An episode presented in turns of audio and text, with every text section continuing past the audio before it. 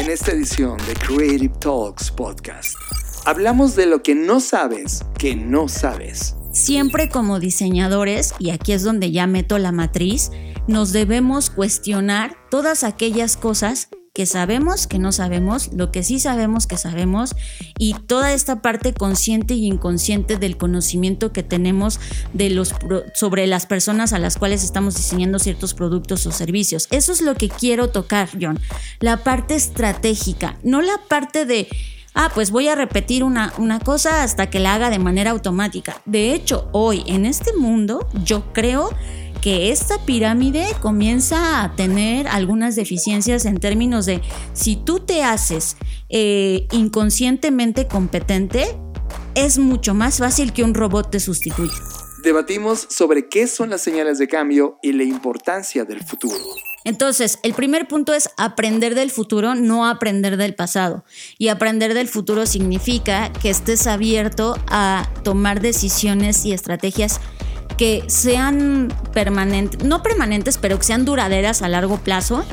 Es decir, que no estés pensando en esta inmediatez de, ah, ya mañana quiero que me llegue todo el dinero del mundo y ya con eso y no me importa. O sea, la circularidad es importante, sí, pero lo va a hacer en 20 años, ahorita no me importa, ¿no? Y es como, no, necesitas comenzar a pensar en 10, 20, 30, 40 años.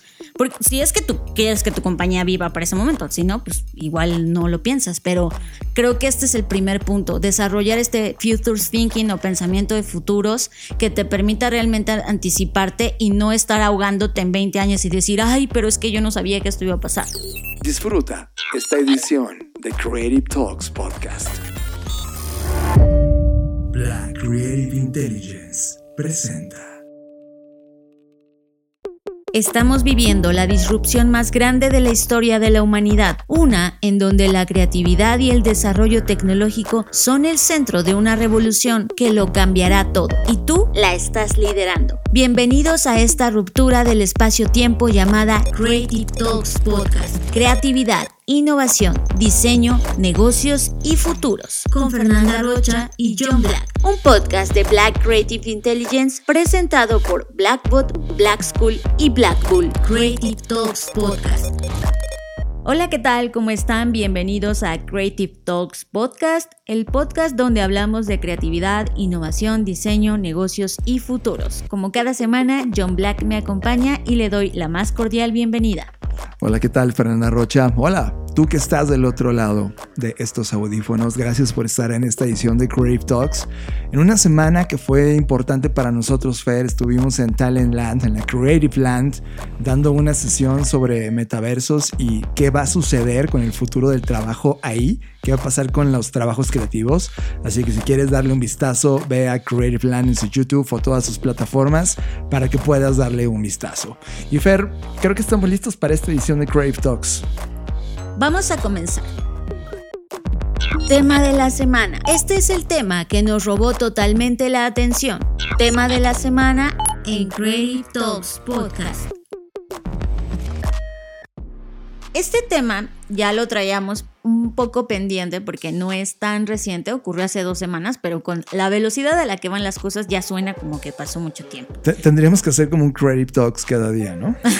como para poder agarrar todo lo sería, que Sería una locura. Pero bueno, eh, la razón por la que queremos tocar este tema es porque hace unos días em, en las cuentas de Pictoline, y para quienes nos están escuchando en otras partes del mundo, Pictoline es una compañía eh, que ha logrado sintetizar a través de estas infografías o gráficos muy sencillos temas que a veces resultan bastante complejos o de los cuales inclusive no se habla tanto y de repente ellos toman algo y lo ponen en estos gráficos y se difunde cual dinamita en redes sociales. Por, toda esta carga memética, Fer, ¿no? Que de repente la simplicidad de un buen gráfico junto con una historia lo es todo en lugar de una conferencia de dos horas. Exactamente. Y bueno, recientemente, como les decía, la, el post que se publicó es acerca de lo que no sabes que sabes. Y me llamó la atención porque este es un marco muy poco conocido, eh, en términos masivos me refiero, y no solamente el, el, término o lo que vamos a explicar a continuación, sino quién lo genera, que creo que es ahí una de las cosas que a mí me preocupan del Internet de hoy. Siempre vemos algo y, lo damos por sentado y solo lo compartimos y decimos, por ejemplo, voy a, en este caso, ¿no? Uno de los elementos de este gráfico, porque es una pirámide, eh, en, la, en la que al final se aspira, o de acuerdo al modelo se aspira a que logremos desarrollar una habilidad. Y la forma de desarrollar esta habilidad es a través de una secuencia de cuatro pasos que eh, van desde la incompetencia inconsciente hasta la competencia inconsciente. Y entonces vi que muchas personas lo compartieron y decía, sí, todos tenemos que aspirar y convertirnos a ser estas personas que desarrollan competencias de manera inconsciente.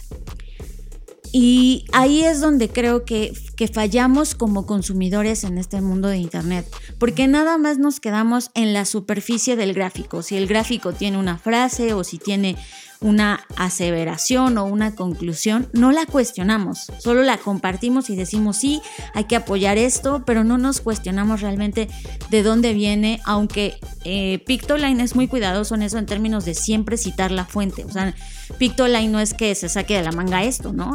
ellos pues hacen una investigación previa para poder sintetizar esta información, que creo que eso sí lo cumplen muy bien, o sea, la distribución de la información llega a bastantes personas, lo cual es muy bueno, pero al mismo tiempo me parece a veces un poco pues un arma de doble filo porque a las personas que llega a este mensaje o este gráfico no necesariamente les importa profundizar. Y eso es lo que a mí me preocupa porque incluso vi gente que se dedica a la educación o temas que que hablan de esta jerarquía de la competencia, como se conoce, eh, y que pues, decían cosas que, a mí me impactaban y que por eso me tomé el tiempo de ponerlo en este podcast. Eh, cabe mencionar que el marco del que vamos a hablar y este gráfico, para que ustedes conozcan de dónde nació, se llama las cuatro fases o las cuatro etapas de la competencia. Y de lo que trata es explicar cómo es que nosotros como seres humanos aprendemos o desarrollamos una habilidad. Esto se desarrolla en, desde la psicología. De hecho, hubo un tiempo que hubo confusión porque la gente pensaba que esto lo había desarrollado Maslow, dado que también usa una pirámide como la pirámide de necesidades, pero Maslow no tuvo nada que ver en esto. Entonces, bueno, se desarrollan estas cuatro etapas y imagínenselo tal cual como una pirámide, eh, donde en la base tenemos un primer acercamiento y este primer acercamiento es como eh, lo que yo, o lo que aquí llaman la incompetencia inconsciente que son todas esas cosas que podríamos traducir de lo que no sabes que no sabes. Sea, hay un, momento cuando tú vas a estudiar o adquirir una habilidad, pues que no sabes, que no sabes. Esto es, imaginemos que quiero aprender a dibujar. Hay un montón de cosas de dibujo que no sabes y que ignoras que no las sabes porque pues no, nunca te has acercado a eso y no te has metido, ¿no? Es como un estado ya total de ignorancia, por llamarlo de alguna forma. Es como, como presentarte por primera vez ante algo que se reveló frente a tus ojos y no sabes qué tan profundo es porque todo lo ignoras. Exactamente, entonces al mismo tiempo que lo ignoras, ni siquiera reconoces el déficit porque no sabes de qué tamaño es la ignorancia porque no, te has acercado a esto, ¿no? Y, y aquí pues obviamente no tenemos ningún tipo de habilidad.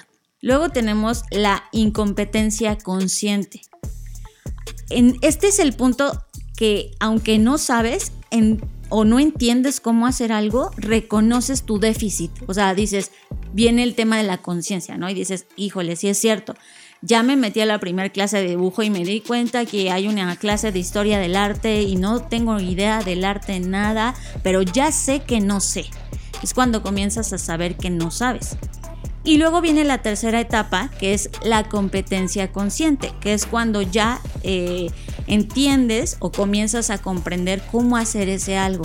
Y comienzas inclusive eh, a demostrar cierta habilidad pero eso no significa que no requiera un esfuerzo tuyo, o sea, eh, es algo que tienes que eh, poner un esfuerzo un empeño para ejecutar esa nueva habilidad. Siguiendo con el ejemplo de la clase de dibujo, no es que un día agarres un lápiz y ya te salga ahí una obra maestra, ¿no? Tiene que haber un proceso en el que tú comienzas a, no sé, aflojar tu mano, hacer ejercicios y te enseñan formas básicas, círculos, triángulos, cuadrados y vas como un poco pues haciendo consciente esta habilidad y desarrollándola y practicándola, o sea, esta es una fase en la que no ocurre tan sencilla como quizás podría ocurrir las otras anteriores, ¿no? Y finalmente está la competencia inconsciente, que es después de un arduo trabajo de fracasar, practicar y que te puede tomar meses, años o décadas inclusive, pues ya te vuelves una persona que tiene tanta práctica con esa habilidad que se vuelve parte de tu naturaleza. Esto es que empiezas a hacer las cosas de manera inconsciente, como si fuera una habilidad que es orgánica. Por ejemplo, a mí me pasa, a mí en lo personal me pasa cuando conduzco. O sea, para mí manejar es tan satisfactorio, lo he hecho tantos años que cuando yo manejo, pues ya es de manera inconsciente, no porque no esté alerta de lo que está pasando, sino ya no voy pensando en dónde está el clutch o dónde está el pedal, o sea, eso ya no lo voy pensando. Muchos de los libros los han eh, abordado esta parte como los hábitos, ¿no? Se vuelve algo habitual, algo que ya no necesitas estar 100% consciente, pero está ocurriendo porque se creó un hábito. Exacto. Entonces, esto es eh, de, lo que habla el marco. Nada más quiero profundizar en dos cosas. Primero, ¿quién creó esto y por qué se popularizó? Este es un marco viejo, pero me encanta porque siempre hay alguien que lo pone de moda, ¿no? Y quien lo puso de moda fue Donald Rumsfeld, así es, el entonces secretario de Estados Unidos. Fue esto en 2002. Utilizó eh, este marco, que hasta ese momento era poco conocido, para defender, me encanta, la invasión de Irak. Entonces él dijo que el marco de lo conocido y lo desconocido, pues era justo eh, lo que estaba ocurriendo en ese momento. Y bueno, el punto es que él incluso metió este discurso en algunos libros y lo, lo, explotó mucho y por un lado estuvo bien, pero por otro como que ahí un poco se deformaban las cosas, como pasa con todas las teorías. Si le rascamos un poco a esta historia, más allá de lo que popularizó este señorcito Donald Rumsfeld, eh, pues si nos vamos hasta atrás, hasta atrás en la historia, podríamos pensar en la frase que Sócrates, de acuerdo a lo que Platón nos contó, dijo sobre solo sé que no sé nada, ¿no? Y creo que aquí es una de las frases más honestas que hace de una forma quizás informal el uso de este marco, o podríamos considerarlo así. El primer uso de este método llega con esta frase cuando Sócrates reconoce que aunque él le dedicara toda la vida a estudiar o a cuestionarse y aprender, pues al final del día hay un vasto mundo eh, que nunca iba a conocer. Que Sócrates está de alguna manera reconociendo que justamente la profundidad de todo el conocimiento que no iba a alcanzar a ver, ¿no? Y, y, ese es, no, no, está hablando de ese conocimiento desde el punto de vista de no saber que existe, sino, oye, porque sé que existe, no puedo en 100 vidas tener una cobertura total de todo eso que quiero. Creo que, exacto, y además creo que también nos deja ver eh, como, pues, suponemos, ¿no? Que él era una persona que quizás sabía más cosas del mundo que el promedio de las personas de su época. Y aún así, con todo ese conocimiento, pues él reconocía que al final no sabía nada, porque si comparábamos lo que él sabía contra el vasto mundo, pues era una partícula muy pequeña, ¿no? Entonces creo que eso es lo primero. Ahora, lo segundo que tienen que saber es que ya después, con el tiempo en el siglo XVIII, hubo otro filósofo islámico que se llama Ibn Yami y que categorizó a los seres humanos de acuerdo a sus conocimientos de la siguiente manera. Él decía, mira, hay seres humanos, el que sabe y sabe que sabe. Es, es alguien que reconoce que sabe y pues ahí está, ¿no? esta, esta parte consciente de la competencia. Luego está el que sabe, pero no sabe que sabe. Entonces son estas personas que sí saben, pero que no reconocen, no han, no han llegado a ese nivel de conciencia de decir sí sé. Ellos piensan que no saben. y está el que no sabe, pero sabe que no sabe. Que es esta persona que dice, honestamente, si a mí me ponen a prender una fogata, yo no sé, pero sé que no sé. Y finalmente, el que no sabe y no sabe que no sabe. Entonces, eh, me, gusta porque primero, esto, este planteamiento este método, más allá de que lo que plasmó Pictoline, pues si rascamos en la historia, es un tema muy filosófico. Son preguntas que nos hemos venido haciendo desde, pues desde que estamos acá en, este, en esta experiencia, ¿no? Y por esas razones que a mí me interesa que no lo veamos como una pirámide, porque el verlo como una pirámide suena a que sí o sí tenemos que pasar por todas esas fases y que esa es la única forma de aprender. Y ahí es donde no concuerdo del todo. Sí sé que el proceso de aprendizaje de cualquier habilidad pues tiene una serie de pasos que hay que ejecutar. Pero inclusive aunque ejecutemos esa serie de pasos, siempre va a haber un área de cosas que no sabemos que no sabemos. No importa que estudiemos toda la vida, no importa que aprendamos y leamos todos los libros, siempre va a haber un área de lo que no sabemos que no sabemos. Y de hecho, si trasladamos esto al mundo moderno, al tema del pensamiento de diseño o design thinking, esta es una de las cosas que debemos atacar. O sea, siempre como diseñadores, y aquí es donde ya meto la matriz, nos debemos cuestionar todas aquellas cosas que sabemos que no sabemos, lo que sí sabemos que sabemos y toda esta parte consciente y inconsciente del conocimiento que tenemos de los sobre las personas a las cuales estamos diseñando ciertos productos o servicios. Eso es lo que quiero tocar, John. La parte estratégica, no la parte de ah, pues voy a repetir una, una, cosa hasta que la haga de manera automática. De hecho, hoy en este mundo yo creo que esta pirámide comienza a tener algunas deficiencias en términos de si tú te haces eh, inconscientemente competente, es mucho más fácil que un robot te sustituya. Fer, aquí tengo una crisis filosófica. Y sé que vas así como, yo no, no la tengas, porque igual le arruino lo que estás diciendo, pero esta es mi crisis ahora mismo. En un robot que todavía no ha alcanzado su singularidad, ¿no? Obedece bajo unos y ceros, es decir, te da una respuesta en comparación con la data que tiene para afirmarlo o negar esa respuesta. ¿Va? Claro. ¿sí? Ok. Por lo tanto, tiene un bloque de amoralidad pura, es decir, no le interesa decir sí o no. No, no le interesa decir sí o no con base en un principio moral. Exacto, va. En un, tema de consultoría, compañía como nosotros, que, constantemente estamos colaborando con compañías, contestándoles preguntas eh, y, tomando posturas, ¿no? Sobre ciertas áreas de conocimiento, sobre toda la parte de desarrollo de negocios, ¿no? Las compañías que pagan dinero por compañías como nosotros están asimilando o dejando por default que nosotros sabemos y ellos saben que sabemos, ¿no? Exacto. Entonces es como de, ok, yo no lo sé, no voy a tener, no tengo tanto tiempo del mundo como para saberlo, así que me reúno con una compañía como Blackbot para que me ayude a resolver ciertas cosas que desconozco y probablemente me ayuden a cortar el tiempo y tomar decisiones. Pero trayendo a Sócrates, Fer, ¿no? La postura de Blackbot es como, sabemos lo que sabemos, pero no sabemos todo lo que debiéramos saber. Si a mí me preguntas ahora mismo de física cuántica y exactamente cómo se puede pasar este átomo al, universo A42, ¿no? no lo sé. Y de repente sé que 00.0000001 de probabilidad de un cliente llegue y me diga tengo un problema en ese nivel, ¿no? Me queda claro. Pero de repente te planteas en un mundo en donde en realidad no sabes. Es decir, todos los humanos de este planeta, y perdón por ser tan absoluta, pero dudo que sepamos todo. Por lo tanto, ¿cómo asumir que sabes con humildad? Y eso que no sabes, decirlo abiertamente y sin miedo de, oye, eso no lo sé, pero lo puedo aprender. Es que creo, John, entiendo tu punto y no para nada me causa conflicto. Creo que es totalmente válido y creo que es una pregunta que la gente se podría estar haciendo ahora mismo. Y sé que parece un poco confuso, por eso me gustaría ir por partes. Imagínense un cuadrante, es decir, algo de cuatro partes, ¿vale? Arriba está todo lo que conocemos y abajo todo lo que desconocemos, ¿vale?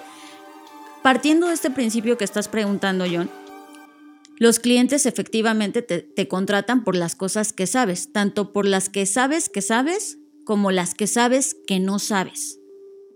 Un cliente también contrata eso. Esta, esta parte honesta de que alguien te diga, oye, Yo sé que no sé y ahí es donde entra lo que tú dices, pero puedo aprender. Oye, yo sé que no sé este, hacer un algoritmo que calcule X cosa, pero sé que puedo aprender porque sé a dónde llegan mis límites. Pero si tú me dices que aprenda a, pilotar, a lo mejor ahí sí digo no, porque mis fobias, mis miedos, mis creencias me impedirían hacerlo, ¿no? Por decir algo. Claro. Entonces, al final del día, en la consultoría, sí la, la gente te contrata, porque, porque sabes que sabes y porque sabes que no sabes. Pero en la parte de lo desconocimiento, que es lo que va abajo de esta matriz, que son las cosas que eh, desconocemos que sabemos y las cosas... En mi caso de física cuántica. Ajá. No, ahí sería las cosas que desconocemos que sabemos ah, es cuando alguien ve en ti que tú sabes cosas, pero para ti mm, a lo mejor no te consideras un especialista, un experto o no confías tanto en que sabes, pero la gente lo nota. ¿Sí me explico? O sea, es esta parte de que tú no sabes que sabes. Y la parte final es algo que siempre va a haber, que es lo, por lo que yo estoy abogando, que son las incógnitas desconocidas, por llamarlo en español, pero en inglés sería los unknowns de los unknowns, ¿no? O sea, lo que no sabes que no sabes. Y por más que te esfuerces, John, eso, eso es por eso, para mí esto es una parte de aliviarse, o sea, por más que te esfuerces y que tú digas, ah, física cuántica voy a aprender, ah, este, lo que tú quieras voy a aprender, pero siempre va a haber cosas que no sabes que no sabes. Porque están en ese limbo, en ese umbral en el que nunca te vas a acercar a ellas por tu circunstancia, por tu contexto, por lo que tú quieras, por las razones que tú quieras. Siempre va a haber cosas que no sabes que no sabes. ¿Cuáles son? Pues no las sé, porque están en ese umbral. Y eso es algo que tenemos que aceptar como seres humanos, que esta es una limitante que todos tenemos. Porque, eh, o sea, tan solo porque tenemos cinco sentidos y no 20, ¿sabes? Y eso nos impide ver ciertas cosas que a lo mejor teniendo un tercer ojo, una cuarta mano, podríamos ver, pero en este momento, bajo este, esta realidad y cómo está configurada, siempre va a haber cosas que no sabemos que no sabemos. Y por eso es que a mí la pirámide ah, me causa un poco conflicto y escosor. En este momento, en esta época moderna, entiendo que en su momento funcionó muy bien, pero creo que en este momento inclusive volverte eh, conscientemente incompetente, insisto, te puede volver fácilmente sustituible por un algoritmo, porque un algoritmo al final del día es eso. Un, un algoritmo es alguien súper competente y de manera inconsciente, no es, no es consciente de que sabe, por eso no ha llegado a la singularidad esa ecuación de no sabes al final del día termina en una relación de tiempo, ¿no? En determinados días ese algoritmo va a saber todo lo que tú sabes que el algoritmo no y te va a empatar en algún momento. es una relación de tiempo. No, y además si tú actúas desde hoy como un robot actuando de manera eh, competentemente inconsciente, pues estás haciendo todo en automático, sin cuestionar por qué y sin volver a esta base filosófica del porqué de las cosas, que pues mejor que lo haga un algoritmo, porque al final el algoritmo tampoco se va a preguntar por qué. Hay muchísimas personas que ahora están trabajando en una compañía y no saben por qué hacen lo que hacen dentro de esa compañía, ¿no? Tengo, tengo un tema que me, con esto, Fer, me ayudas a explicar lo que está pasando con Internet, que llevo días preguntándomelo y me duele en el fondo. Y tiene que ver con la, la palabra simulación. Déjame explico. Lo que no sabes, que sabes, pero simulas que sabes, es lo que le está pasando a Internet. Es decir, sale un tema cualquiera, un trending topic, y la gente que no sabe, simula que sabe. Pero entonces más bien es lo que, lo que, sabes que no sabes. Tú sabes que no sabes, claro, pero al final estás simulando que sabes. Que exacto, o sea, esa persona sabe que no sabe.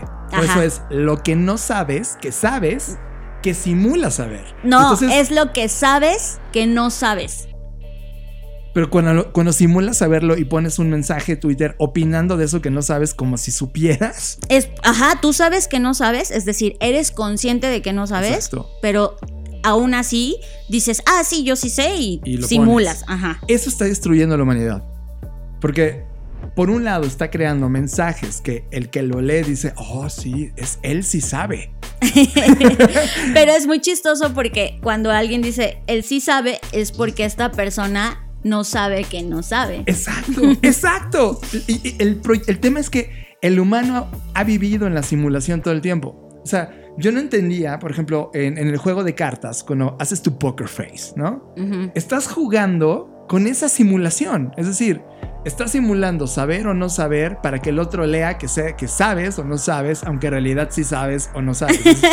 ¿Sí, sí me entiendes? Sí, sí, totalmente. Eso llevado a las redes sociales ha creado un descontrol total, porque de repente hoy, después de ver tu timeline, de haber leído, visto, escuchado, puesto play a videos, opiniones, la, la, la, la, la, terminas con una foto del mundo que en ese momento tú estás procesando y conoces, probablemente simulado de una farsa. Y ahí, John, y con esto cierro perfecto este tema.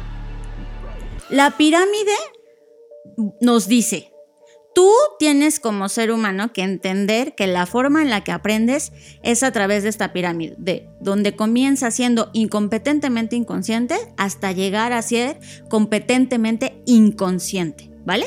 Eso es lo que apuesta esta, esta propuesta de los 60, que fue en 1969 cuando se lanza. Muy bien, para el tiempo de 1969, eh, pues funcionaba perfecto, ¿no? Estos cuatro niveles de competencia, decías, ah, pues me hace todo sentido. Pero hoy, en el momento en el que estamos, John, tenemos que ver las cosas desde mi perspectiva al revés. Tenemos que, eh, y esta, esta perspectiva la, la investiga o la interpreta Stephen Poole, y lo que él dice es lo siguiente, y de, hecho él tiene un libro donde, que le dedica a esto, que se llama Rethink, que es repensar. Y me encanta. Esta es la fase a la que quería llegar, John, después de tu cuestionamiento, después de cómo exacto, esta lectura que le estás dando correcta a lo que está pasando, es las cosas que sabemos, que sabemos, son facts, son hechos. Es como, yo sé que el cielo es azul, ¿no? Y sé que sé que el cielo es azul y eso pues ya es una realidad compartida porque todos vemos que el cielo es azul. Perfecto, ok. Yo sé que no sé te provoca cuestionamientos. Porque cuando tú sabes que no sabes, dices, ay, híjole, yo sé que no sé cocinar, ¿cómo puedo cocinar? Y ahí vas a YouTube o a donde busques tus recetas, ¿no? Cuando tú dices y aceptas, yo sé que no sé, y te haces estas preguntas, comienzas un proceso pues de investigación, etc. Y luego tenemos las cosas que no sabemos, que sabemos, y ahí está la intuición, y esto me encanta. Cuando tú no sabes que sabes, hay algo en ti que no sabes de dónde viene, de tus entrañas, de tus experiencias, de lo que has vivido, de lo que has hecho, de las cosas, de los errores, que te dice, va a pasar esto. Y aunque no tienes el conocimiento o la certidumbre fehaciente de que así va a ser, hay una intuición. Y eso, esta perspectiva me encanta. Lo que no sabes que sabes se puede transmitir o, o tra- traducir a una intuición. Y finalmente, que a eso quiero llegar, lo que no sabes que no sabes se puede resolver a través de la exploración. Por lo tanto, esta idea, John, que hemos promovido mucho del amateurismo profesional, aquí es totalmente válida.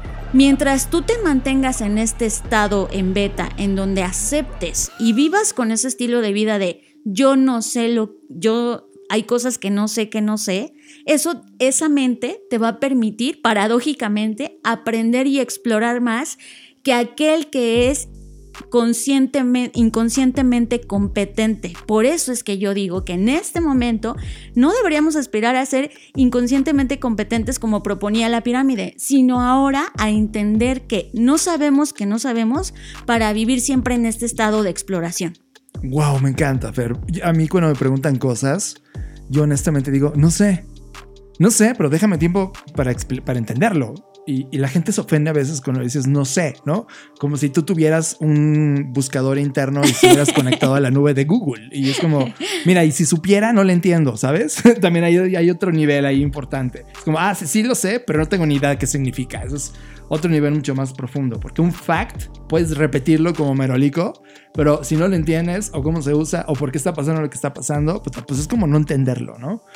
Hay una cosa que me preocupa, Fer. Solo una, solo una, una, una, una. Ya vimos facts, cuestionamientos, intuición y exploración. Pero hay un tema social, un, bias cognitivo ahí que destroza a la humanidad.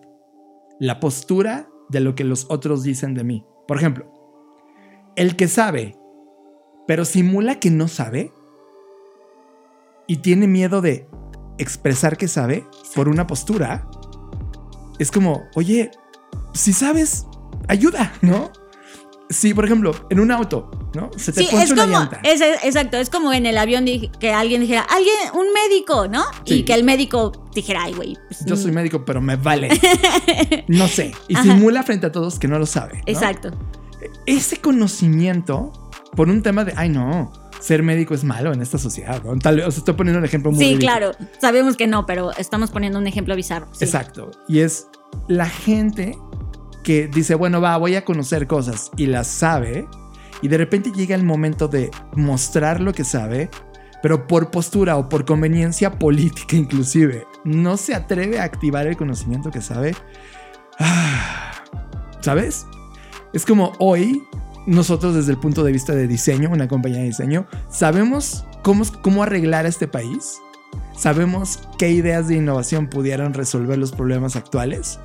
Pero volteamos a ver a otro lado porque sabemos que la gente que toma las decisiones de que se hagan o no esas cosas no van a apostar por nosotros. Por lo tanto, desde nuestra postura los ignoramos. ¡Wow! ¿En qué complejo sistema estamos viviendo? Todo provocado por no un atrevimiento del conocimiento, Fer. Sí, no me atrevería a decir que sabemos cómo arreglar este país porque la neta, sí, o sea, ya pudiéramos publicar un paper y todo, pero más allá de eso, creo que siempre en este mundo del diseño, y lo recalco, va a haber cosas que no sabemos que no sabemos.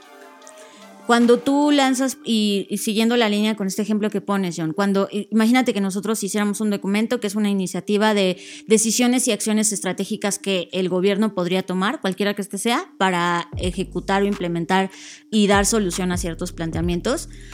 Cuando no sabes que no sabes, ahí te das cuenta de que hay muchas realidades que no te alcanzan a ver a ti. O sea, cuando tú das una solución de un problema, lo estás haciendo desde tu realidad y con el contexto que tú tienes.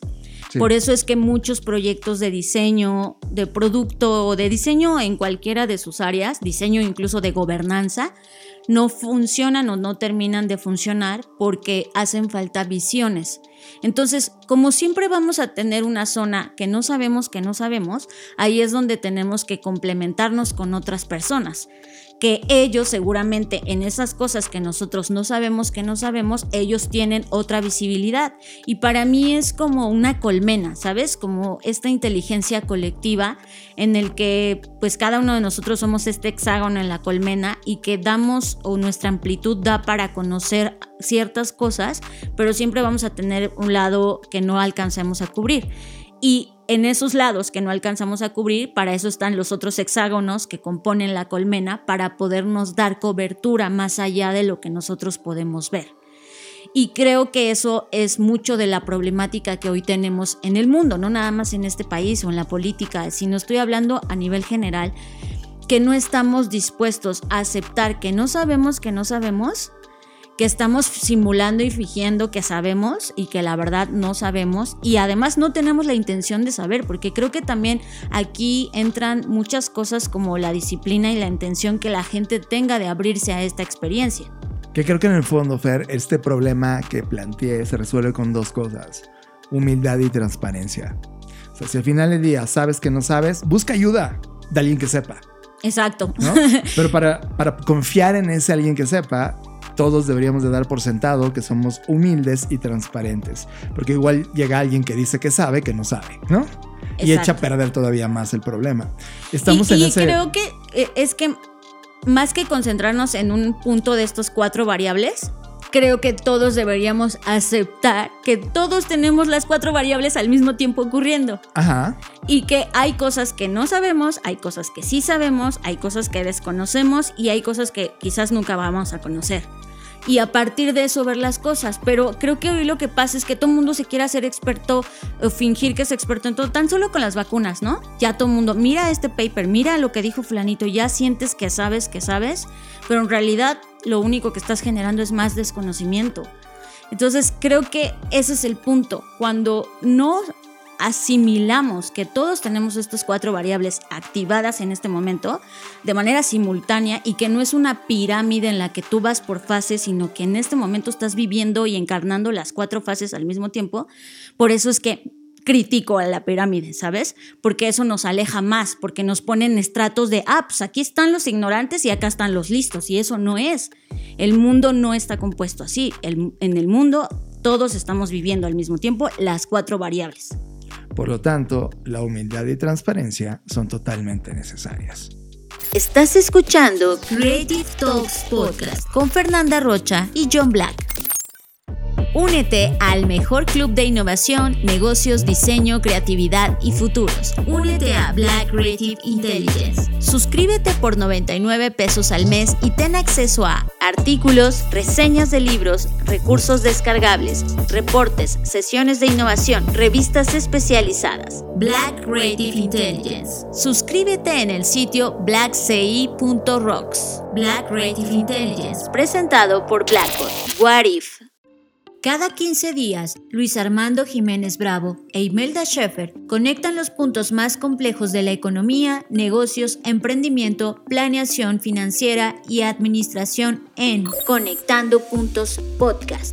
Bienvenidos a Conectando Puntos, el podcast en el que hablamos de economía, psicología, finanzas, sociología y básicamente cualquier área del conocimiento que nos ayude a tratar de entender este pequeño y loco mundo que llamamos sociedad. Conectando Puntos podcast de Black Creative Intelligence presentado por CESC Consultores, Conectando Puntos, disponible en todas las plataformas donde escuchas podcast.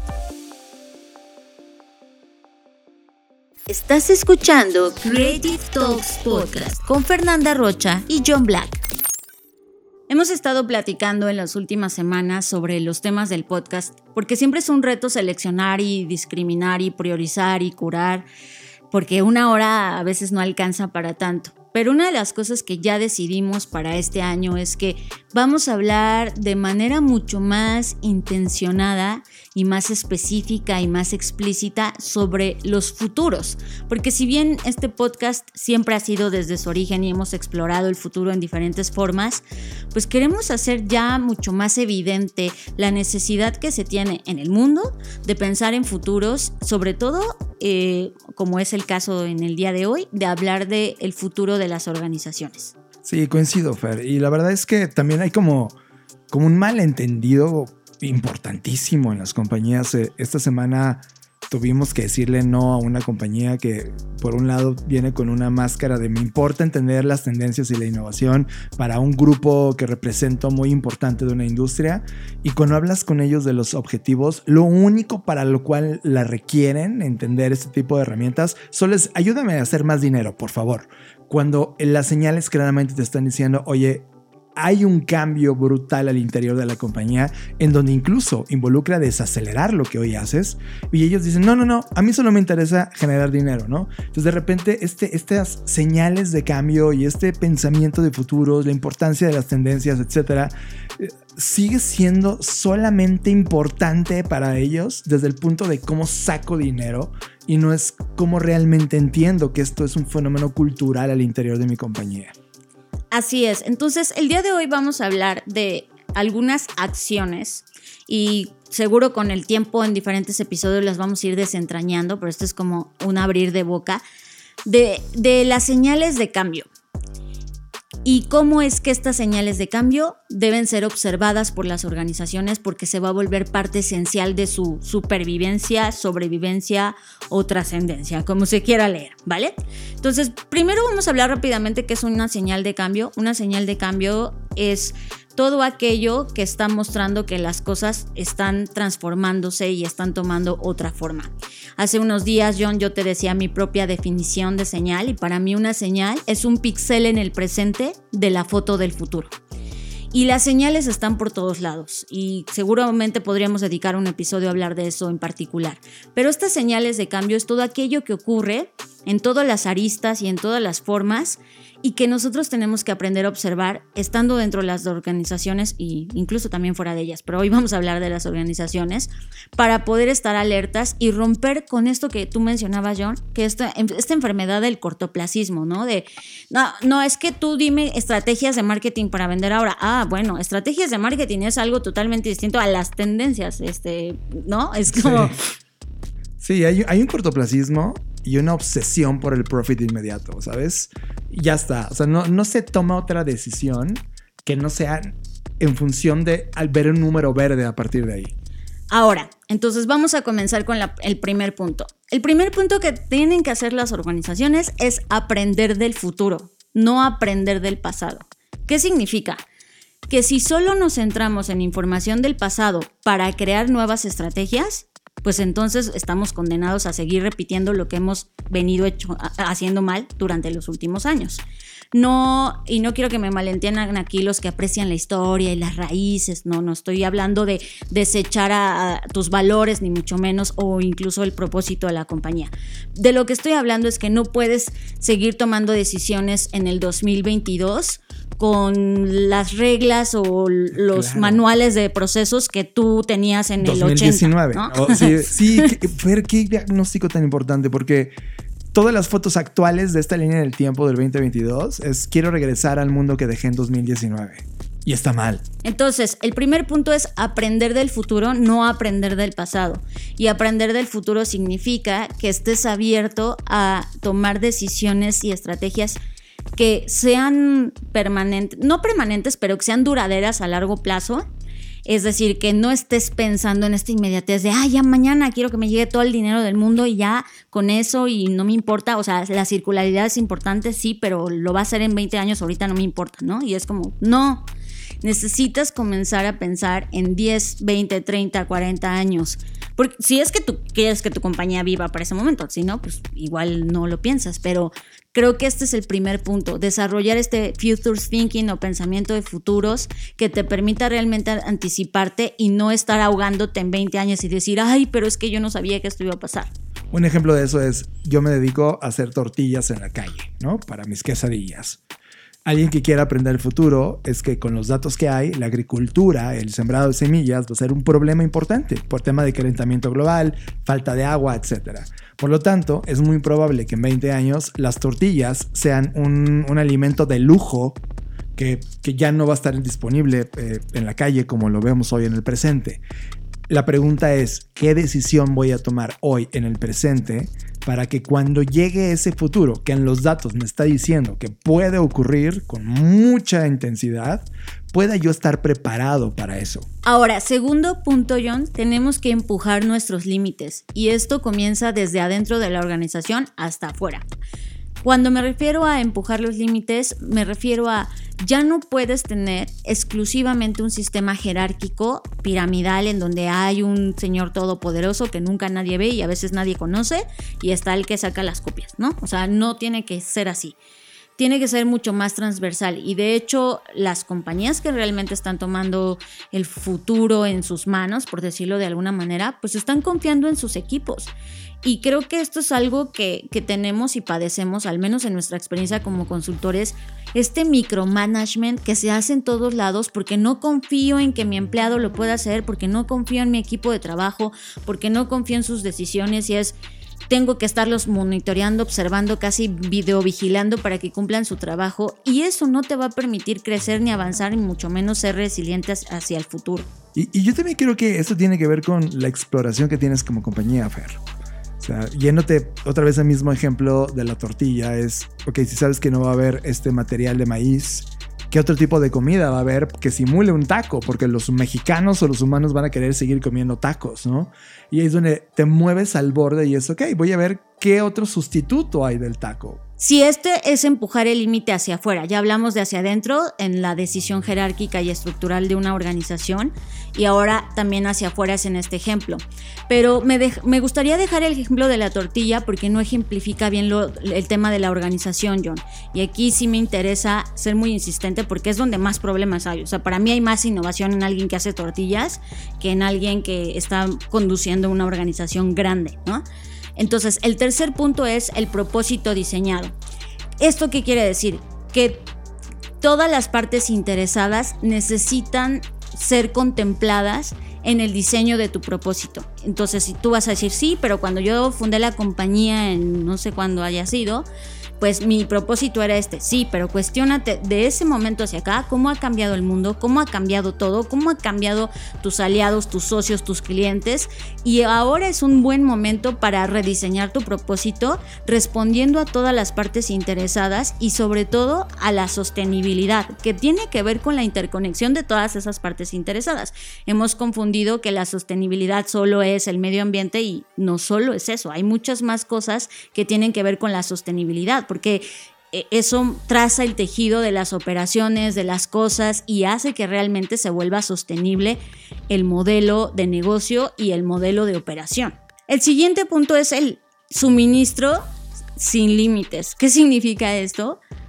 Que debemos comenzar a pensar no solamente en la rentabilidad, sino en la sostenibilidad, en la flexibilidad, en la reestructura de las cadenas de suministro y en la producción del punto de demanda. Es decir, nos tenemos que hacer conscientes que sí hay un límite y que el suministro sin límites nos ha llevado a intentar satisfacer y a exponenciar y a un montón de cosas.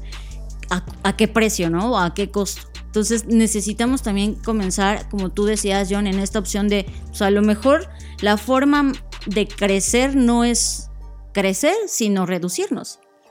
O explorar cosas. Por ejemplo, si la limitante es el maíz, Fer, y es como, oye, en el campo ya no va a haber maíz, ya, ya no podemos ser sostenibles eh, alimentando al mundo con maíz.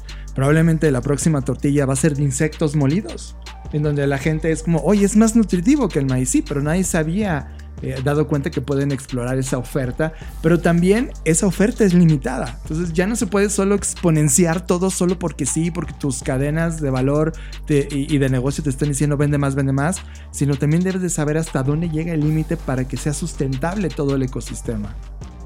Lo siguiente es evidentemente no perder de vista todo el tema de la tecnología, tanto la realidad virtual, la realidad aumentada, pero creo que esto va a ocurrir de manera orgánica y me gusta que sea un punto secundario y no un punto principal. Es decir, la toma de decisiones que hoy las compañías necesitan no necesita o no debería ser necesariamente tecnocentrista.